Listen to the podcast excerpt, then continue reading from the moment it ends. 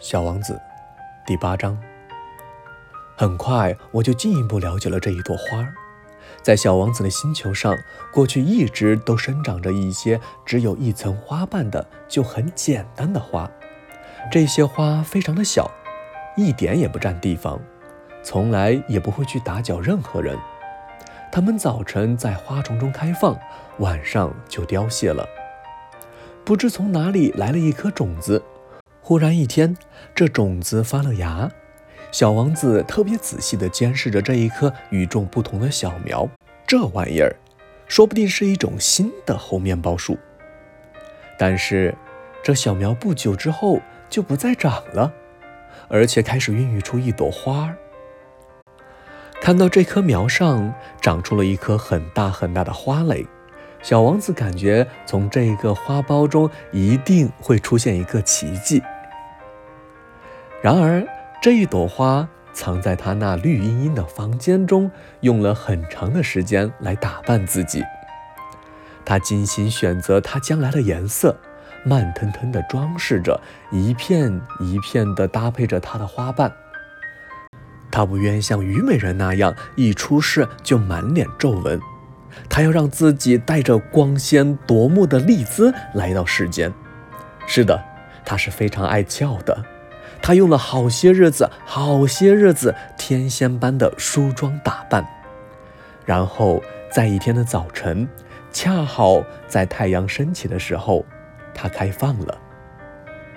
他已经精细地做了那么长的准备工作，却打着哈欠说道：“我刚刚睡醒，真对不起。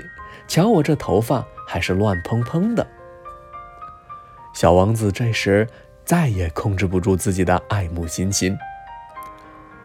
你真好看，花儿悠然自得地说：“是吧？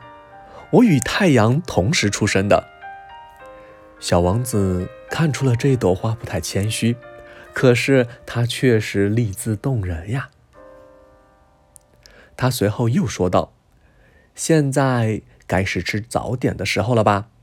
请你给我也准备着一点。”小王子有些不好意思，于是就拿着喷壶，打来了一壶清清的凉水，浇灌着花儿。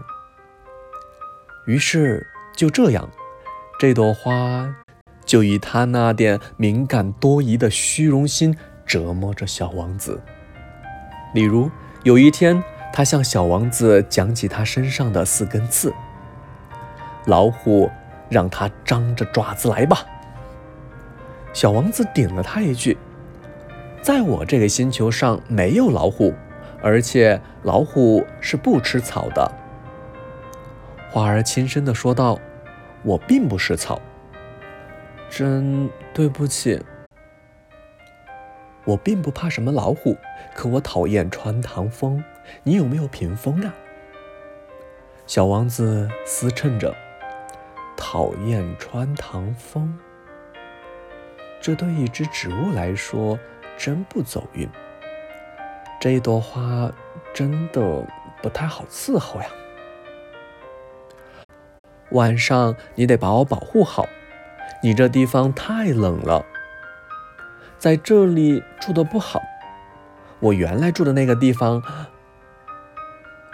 但他没有说下去。他来的时候是一粒种子。他哪里见过什么别的世界？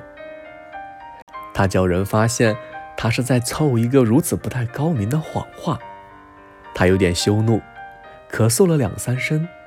他的这一招啊，要小王子处于过失的地位。他说道：“屏风呢？我我这就去拿。可是你刚才说的是……”于是花儿放开嗓门咳嗽了几声。依然要使小王子后悔自己的过失。尽管小王子本来诚心诚意的喜欢这一朵花，可是这一来却使他马上对他产生了怀疑。小王子对一些无关紧要的话看得太认真，结果使自己很苦恼。有一天，他告诉我说：“我不该听信他的话。”绝不该听信那些花儿的话。看看花，闻闻它就可以了。我的那朵花使我的星球芳香四溢，可我不会享受它。关于老虎爪子的事，本应该使我产生同情，却反而使我恼火。他还告诉我说，我那时什么也不懂，我应该根据他的行为，而不是根据他的话来判断他。他使我的生活芬芳多彩。我真不该离开他跑出来。我本应该猜出他那令人爱怜的花招后面所隐藏的温情。花是多么的自相矛盾呀！我当时太年轻了，我还不懂得怎么去爱他。